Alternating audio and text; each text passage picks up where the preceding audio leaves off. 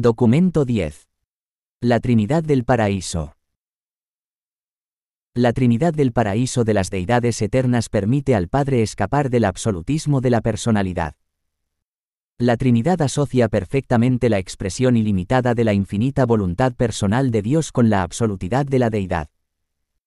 El Hijo Eterno y los diversos hijos de origen divino, juntamente con el actor conjunto y sus hijos del universo, posibilitan efectivamente la liberación del Padre de las limitaciones por lo demás inherentes a la primacía, la perfección, la inmutabilidad, la eternidad, la universalidad, la absolutidad y la infinitud.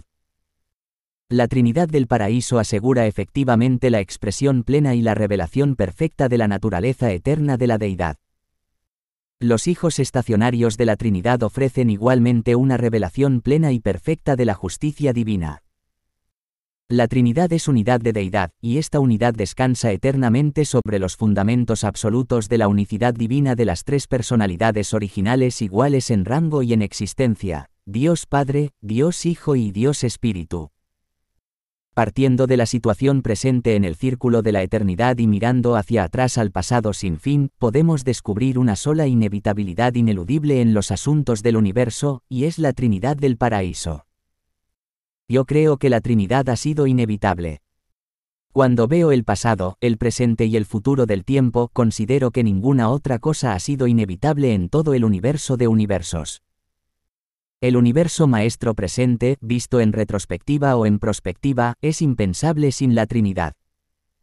Dada la Trinidad del paraíso, podemos postular formas alternativas o incluso múltiples de hacer todas las cosas, pero sin la Trinidad de Padre, Hijo y Espíritu somos incapaces de concebir cómo pudo conseguir el infinito una personalización triple y de igual rango frente a la absoluta unicidad de la deidad.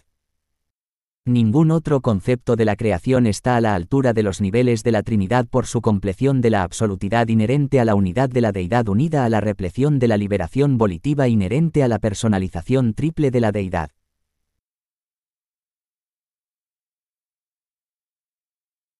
¡1! La autodistribución de la primera fuente y centro podría parecer que el Padre, allá en la eternidad, inauguró una política de profunda autodistribución. Hay algo inherente a la naturaleza desinteresada, amorosa y digna de ser amada del Padre Universal que le hace reservarse para sí, únicamente el ejercicio de los poderes y de la autoridad que aparentemente le resulta imposible delegar u otorgar. El Padre Universal se ha despojado desde el principio de cualquier parte de sí mismo que era otorgable a otro creador o a otra criatura ha delegado en sus hijos divinos y en sus inteligencias asociadas todo poder y toda autoridad que se podía delegar. De hecho, ha transferido a sus hijos soberanos en sus respectivos universos toda prerrogativa de autoridad administrativa que era transferible.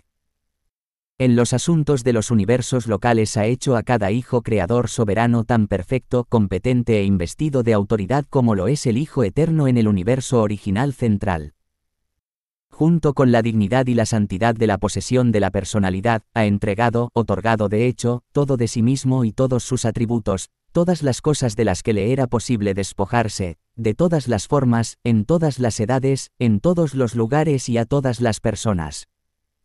Y lo ha hecho en todos los universos excepto en el de su morada central. La personalidad divina no es egocéntrica, autodistribuirse y compartir la personalidad caracterizan la yoidad divina de libre albedrío. Las criaturas ansían vincularse con otras criaturas personales, los creadores se sienten movidos a compartir la divinidad con sus hijos del universo. La personalidad del infinito se desvela como Padre universal que comparte la realidad del ser y la igualdad del yo con dos personalidades de igual rango, el Hijo eterno y el actor conjunto. Para conocer la personalidad y los atributos divinos del Padre dependeremos siempre de las revelaciones del Hijo Eterno. Esto es así porque cuando se efectuó el acto conjunto de la creación, cuando la tercera persona de la deidad surgió a la existencia como personalidad y ejecutó los conceptos combinados de sus padres divinos, el Padre dejó de existir como personalidad no cualificada.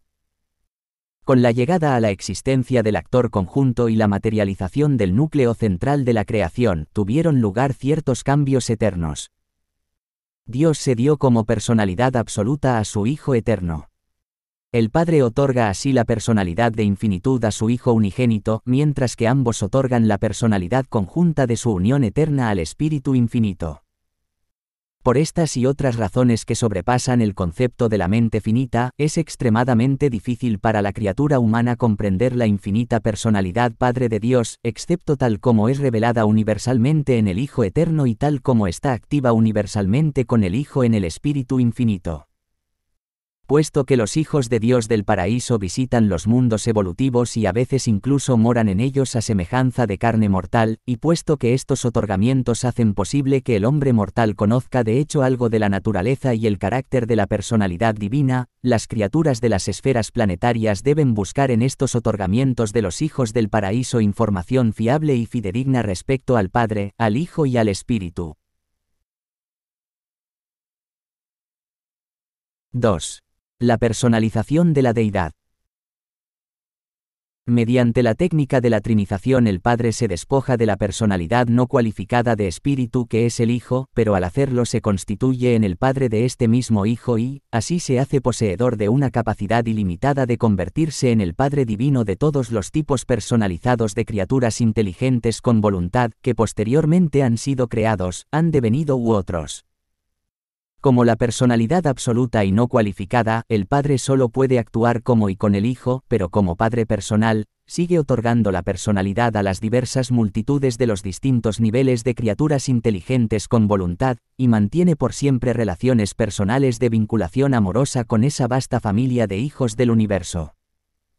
Después de que el Padre ha otorgado a la personalidad de su Hijo la plenitud de sí mismo, y cuando este acto de auto-otorgamiento es completo y perfecto, los eternos asociados, haciendo uso del infinito poder y la naturaleza infinita que existen así en la unión Padre-Hijo, otorgan conjuntamente aquellas cualidades y atributos que constituyen otro ser más como ellos. Y esta personalidad conjunta, el Espíritu Infinito, completa la personalización existencial de la deidad. El Hijo es indispensable para la paternidad de Dios. El Espíritu es indispensable para la fraternidad de la segunda y tercera persona. Tres personas son un grupo social mínimo, pero esta es la menos importante de las muchas razones válidas para creer en la inevitabilidad del actor conjunto. La primera fuente y centro es la personalidad Padre Infinita, la fuente ilimitada de la personalidad. El Hijo Eterno es el absoluto personalidad no cualificado, el ser divino que se presenta a través del tiempo y en la eternidad como la revelación perfecta de la naturaleza personal de Dios.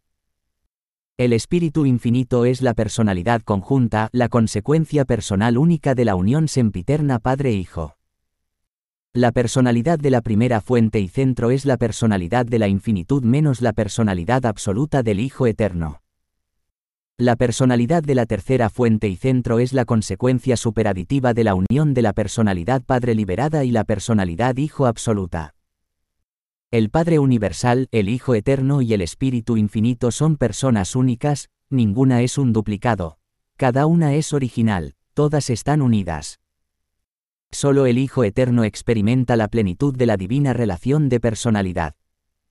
Es consciente tanto de su filiación con el Padre como de su paternidad hacia el Espíritu y de la igualdad divina con el ancestro Padre y con el compañero Espíritu.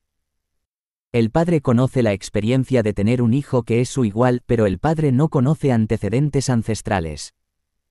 El Hijo Eterno tiene la experiencia de filiación, el reconocimiento de la ascendencia de su personalidad, y al mismo tiempo el Hijo es consciente de ser un Padre conjunto del Espíritu Infinito. El Espíritu Infinito es consciente de la doble ascendencia de su personalidad, pero no es padre de una personalidad de la deidad de su mismo rango. Con el Espíritu queda completado el ciclo existencial de personalización de la deidad. Las personalidades primarias de la tercera fuente y centro son experienciales y son siete. Yo tengo mi origen en la Trinidad del Paraíso. Conozco a la Trinidad como deidad unificada. Sé también que el Padre, el Hijo y el Espíritu existen y actúan según sus capacidades personales explícitas. Sé con certeza que no solo actúan personal y colectivamente, sino que coordinan también sus actuaciones en varias agrupaciones, de modo que al final actúan en siete capacidades singulares y plurales distintas. Y puesto que estas siete asociaciones agotan las posibilidades de tales combinaciones de la divinidad, es inevitable que las realidades del universo aparezcan en siete variaciones de valores, de significados y de personalidad.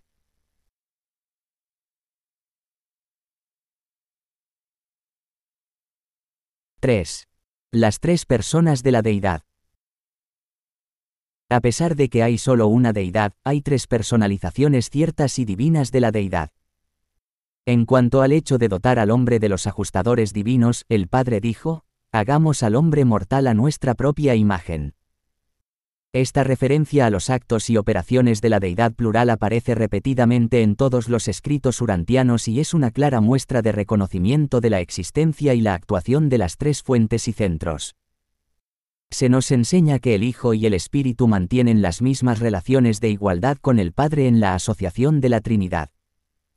Es indudable que así lo hacen en la eternidad y como deidades, pero es igualmente cierto que en el tiempo y como personalidades desvelan relaciones de muy diversa naturaleza. Mirando desde el paraíso a los universos, estas relaciones sí parecen muy similares, pero se muestran bastante diferentes cuando se ven desde los dominios del espacio. Los hijos divinos son en verdad el verbo de Dios, pero los hijos del Espíritu son verdaderamente el acto de Dios. Dios habla a través del Hijo y, con el Hijo, actúa a través del Espíritu Infinito, mientras que en todas las actividades del universo el Hijo y el Espíritu actúan con fraternidad exquisita, y trabajan como dos hermanos iguales con admiración y amor hacia un Padre común alabado y divinamente respetado. El Padre, el Hijo y el Espíritu son ciertamente iguales en naturaleza y tienen igual rango en el ser, pero hay diferencias inequívocas en sus actuaciones en el universo. Y cuando actúan solos cada persona de la deidad parece estar limitada en absolutidad. El Padre Universal, antes de despojarse por voluntad propia de la personalidad, los poderes y los atributos que constituyen al Hijo y al Espíritu, parece haber sido considerado filosóficamente una deidad no cualificada, absoluta e infinita. Pero esa teórica primera fuente y centro sin un Hijo no podría ser considerada, en ningún sentido de la palabra, como el Padre Universal, la paternidad no es real sin filiación. Además, el Padre, para haber sido absoluto en un sentido total, hubiera tenido que existir él solo en algún momento eternamente distante. Pero no tuvo nunca tal existencia solitaria, el Hijo y el Espíritu son ambos coeternos con el Padre. La primera fuente y centro ha sido siempre y siempre será el Padre eterno del Hijo original y con el Hijo, el progenitor eterno del Espíritu infinito. Observamos que el Padre se ha despojado de todas las manifestaciones directas de su absolutidad excepto de la paternidad absoluta y de la abolición absoluta. No sabemos si la abolición es un atributo inalienable del Padre, solo podemos observar que no se despojó de la abolición. Tal infinitud de voluntad tiene que haber sido eternamente inherente a la primera fuente y centro. Al otorgar al Hijo Eterno la absolutidad de la personalidad, el Padre Universal se libra de las cadenas del absolutismo de la personalidad, pero al hacerlo da un paso que le quita para siempre la posibilidad de actuar él solo como el absoluto personalidad. Y con la personalización final de la deidad coexistente, el actor conjunto, sobreviene la interdependencia trinitaria crucial de las tres personalidades divinas con respecto a la totalidad de la actuación de la deidad en lo absoluto. Dios es el absoluto Padre de todas las personalidades del universo de universos.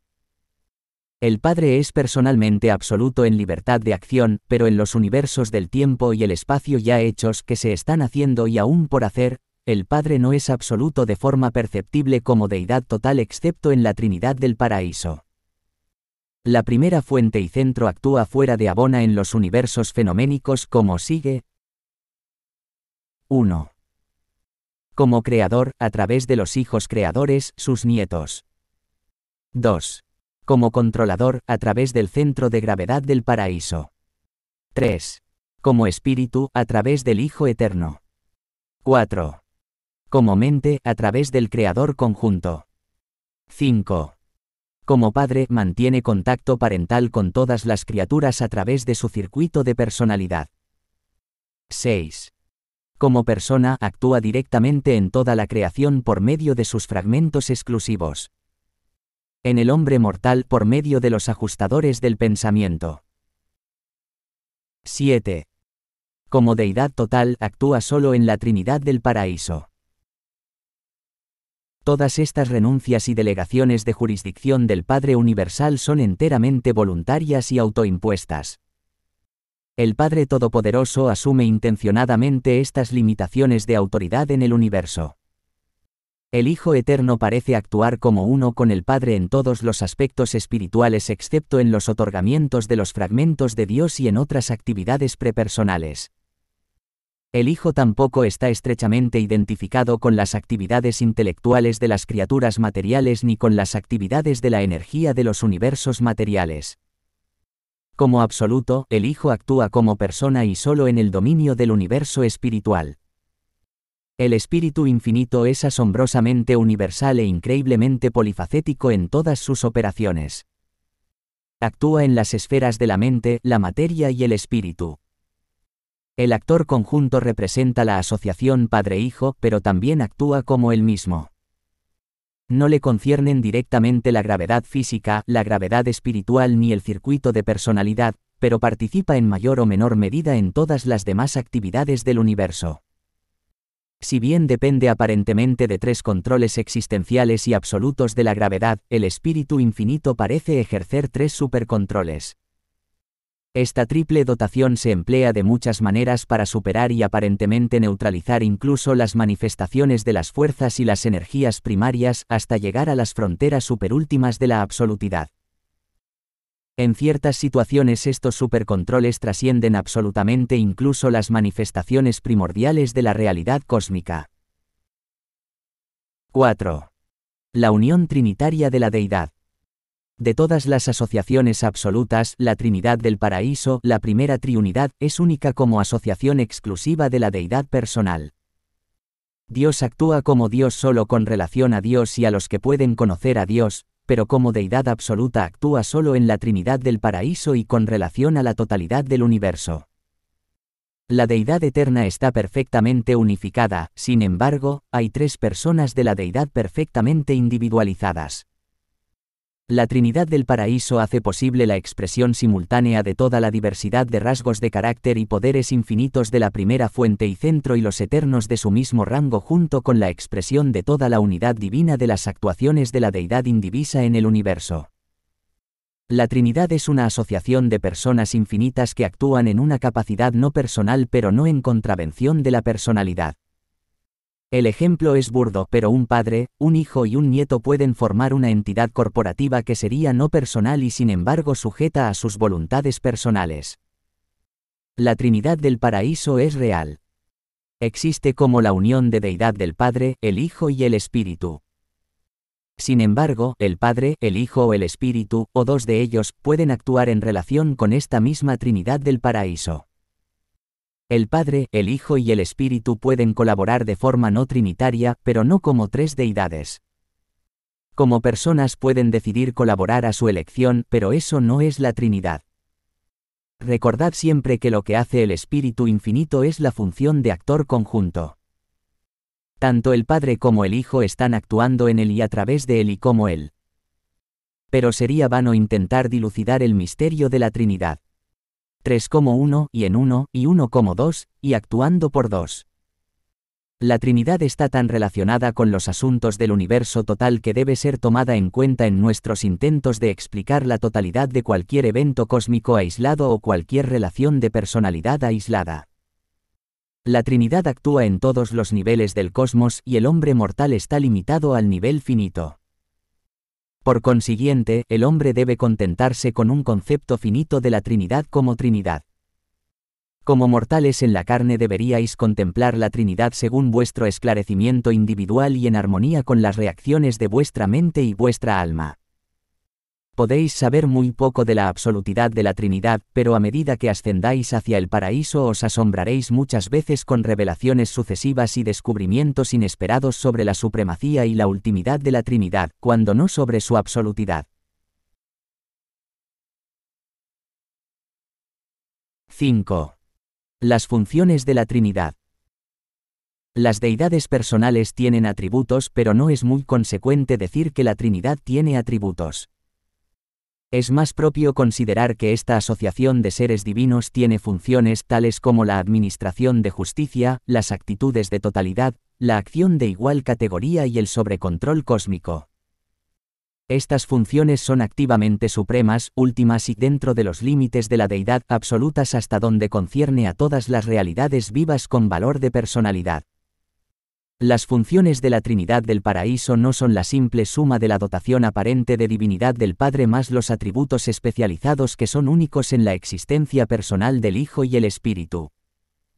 La asociación de las tres deidades del paraíso en la Trinidad da como resultado la evolución, el devenir y la deización de nuevos significados, valores, poderes y capacidades de revelación, acción y administración universal. Las asociaciones vivas, las familias humanas, los grupos sociales o la Trinidad del Paraíso no aumentan por mera suma aritmética. El potencial del grupo excede siempre en mucho a la simple suma de los atributos de sus componentes individuales. La Trinidad mantiene una actitud única como Trinidad hacia todo el universo del pasado, el presente y el futuro.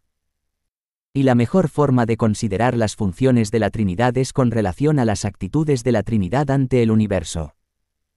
Estas actitudes son simultáneas y pueden ser múltiples respecto a cualquier situación o acontecimiento aislado. 1. Actitud hacia lo finito. La autolimitación máxima de la Trinidad es su actitud hacia lo finito. La Trinidad no es una persona, ni el Ser Supremo es una personalización exclusiva de la Trinidad, pero el Supremo es el mayor acercamiento a una focalización poder-personalidad de la Trinidad que pueden comprender las criaturas finitas. De ahí que se denomine a veces Trinidad de la Supremacía a la Trinidad en relación con lo finito. 2. Actitud hacia lo absonito.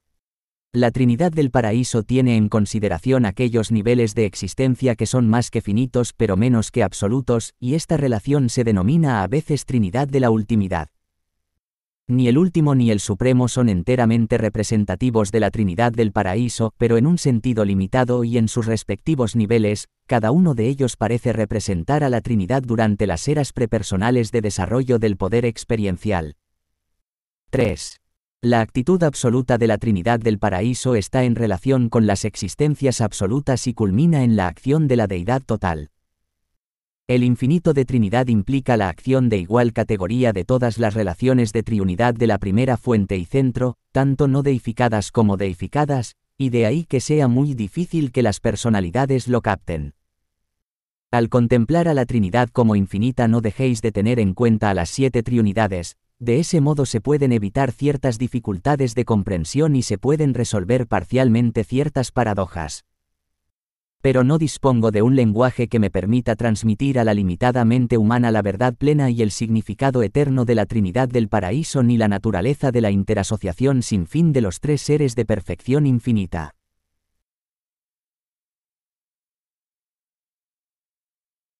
Los hijos 6.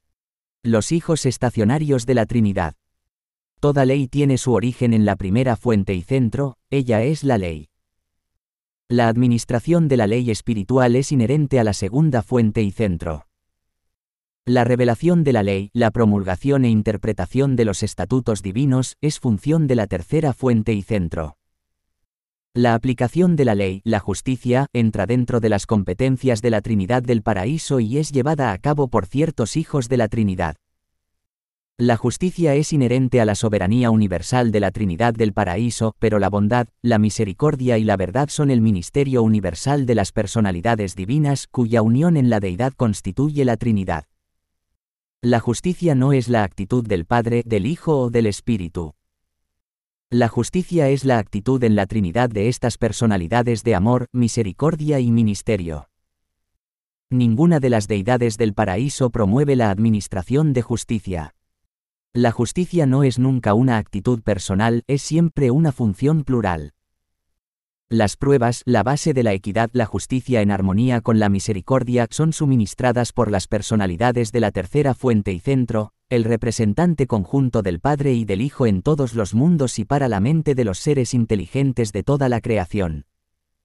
El fallo, la aplicación final de la justicia de acuerdo con las pruebas presentadas por las personalidades del Espíritu Infinito, es obra de los hijos estacionarios de la Trinidad, seres que comparten la naturaleza trinitaria del Padre, del Hijo y del Espíritu unidos.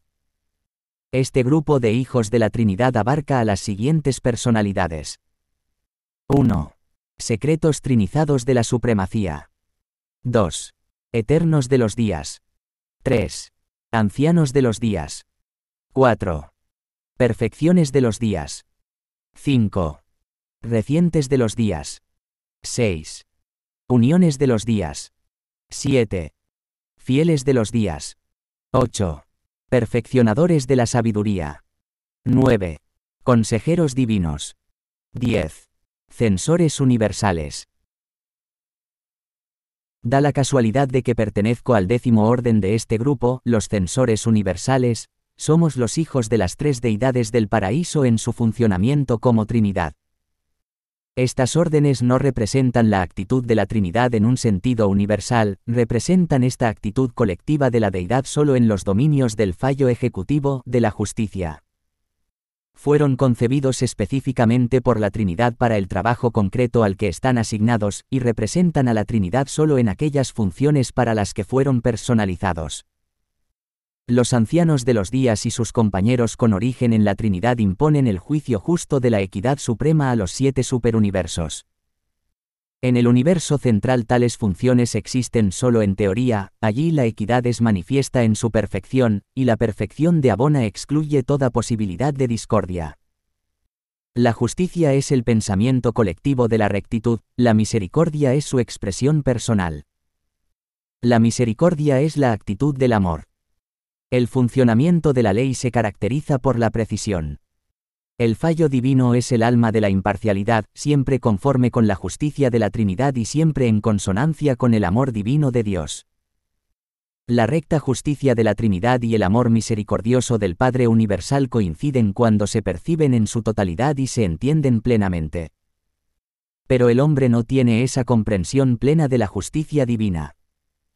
Así, en la Trinidad tal como el hombre la vería, las personalidades del Padre, del Hijo y del Espíritu se ajustan para coordinar el ministerio de amor y ley en los universos experienciales del tiempo. 7. El sobrecontrol de la supremacía. La primera, segunda y tercera persona de la deidad son iguales entre sí, y son una. El Señor nuestro Dios es un solo Dios. Hay perfección de propósito y unicidad de ejecución en la Trinidad Divina de las Deidades Eternas. El Padre, el Hijo y el actor conjunto son real y divinamente uno. Se ha escrito con verdad, yo soy el primero y yo soy el último, y aparte de mí no hay ningún Dios. Tal como aparecen las cosas a los ojos de los mortales del nivel finito, a la Trinidad del paraíso, al igual que al Ser Supremo, le concierne solo lo total, planeta total, universo total, superuniverso total, gran universo total. Esta actitud de totalidad existe porque la Trinidad es el total de la deidad y por muchas otras razones. El Ser Supremo es algo menos que la Trinidad en acción en los universos finitos y algo distinto de ella, pero dentro de ciertos límites y en la era presente de poder personalización incompleta, esta deidad evolutiva parece reflejar la actitud de la Trinidad de la Supremacía. El Padre, el Hijo y el Espíritu no actúan personalmente con el Ser Supremo, pero en la presente edad del universo colaboran con él como Trinidad. Entendemos que mantienen una relación similar con el último. A menudo conjeturamos sobre cuál será la relación personal entre las deidades del paraíso y Dios Supremo cuando haya evolucionado finalmente, pero no lo sabemos realmente. No encontramos que el sobrecontrol de la supremacía sea totalmente predecible. Además, esta impredecibilidad parece caracterizarse por cierta incompleción de desarrollo que es indudablemente una marca distintiva de la incompleción del Supremo y de la incompleción de la reacción finita a la Trinidad del Paraíso.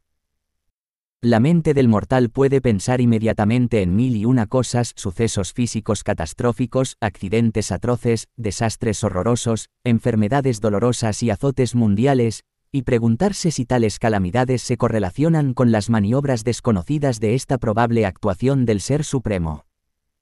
Francamente, no lo sabemos, no estamos seguros. Pero si observamos que con el paso del tiempo todas esas situaciones difíciles y más o menos misteriosas conducen siempre al bienestar y el progreso de los universos. Pudiera ser que las circunstancias de la existencia y las inexplicables vicisitudes de la vida estén todas entretejidas formando un diseño de profundo valor y significado por obra de la actuación del Supremo y el sobrecontrol de la Trinidad. Como hijo de Dios puedes percibir la actitud personal de amor en todos los actos de Dios Padre, pero no siempre serás capaz de entender cuántos de los actos de la Trinidad del paraíso en el universo redundan en el bien del mortal individual en los mundos evolutivos del espacio. Los actos de la Trinidad se revelarán como totalmente coherentes y considerados en el progreso de la eternidad, pero no siempre aparecen así a los ojos de las criaturas del tiempo. 8. La Trinidad más allá de lo finito. Muchas verdades y hechos relativos a la Trinidad del paraíso solo pueden ser comprendidos, aunque sea parcialmente, mediante el reconocimiento de una actuación que trasciende lo finito. No sería aconsejable hablar de las funciones de la Trinidad de la ultimidad, pero se puede desvelar que Dios último es la manifestación de la Trinidad que comprenden los trascendentales nos inclinamos a creer que la unificación del universo maestro es el acto de devenir del último y que refleja probablemente ciertos aspectos, aunque no todos, del sobrecontrol absoluto de la Trinidad del paraíso. El último es una manifestación cualificada de la Trinidad con relación a lo absoluto solo en el sentido en que el Supremo representa parcialmente de este modo a la Trinidad con relación a lo finito. El Padre Universal, el Hijo Eterno y el Espíritu Infinito son en cierto sentido las personalidades constituyentes de la Deidad total. Su unión en la Trinidad del Paraíso y la actuación absoluta de la Trinidad equivalen a la actuación de la Deidad total. Y dicha compleción de la Deidad trasciende tanto lo finito como lo absoluto. Si bien ninguna persona sola de las deidades del paraíso llena de hecho todo el potencial de deidad, las tres lo llenan colectivamente. Tres personas infinitas parece ser el número mínimo de seres que se requiere para activar el potencial prepersonal y existencial de la deidad total, el absoluto de deidad. Conocemos al Padre Universal, al Hijo Eterno y al Espíritu Infinito como personas, pero no conozco personalmente al absoluto de deidad. Amo y adoro a Dios Padre, respeto y honro al absoluto de deidad. Estuve una vez en un universo donde cierto grupo de seres enseñaba que en la eternidad los finalitarios acabarían convirtiéndose en los hijos del absoluto de deidad, pero no estoy dispuesto a aceptar esta solución al misterio que envuelve el futuro de los finalitarios.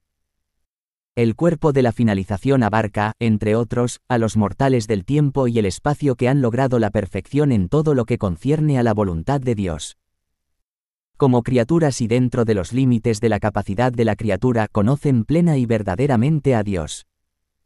Habiendo encontrado así a Dios como Padre de todas las criaturas, estos finalitarios deben comenzar en algún momento la búsqueda del Padre suprafinito. Sin embargo, esta búsqueda conlleva captar la naturaleza absoluta de los atributos y el carácter últimos del Padre del paraíso. La eternidad desvelará si tal logro es posible, pero estamos convencidos de que, aunque capten esta ultimidad de la divinidad, no es probable que los finalitarios puedan alcanzar los niveles supraúltimos de deidad absoluta.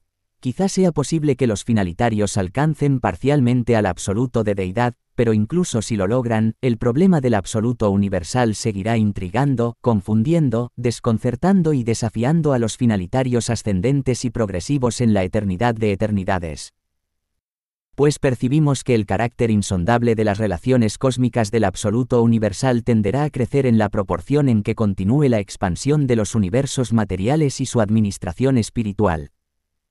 Solo la infinitud puede desvelar al Padre infinito. Patrocinado por un censor universal que actúa por la autoridad de los ancianos de los días residentes en Ubersa.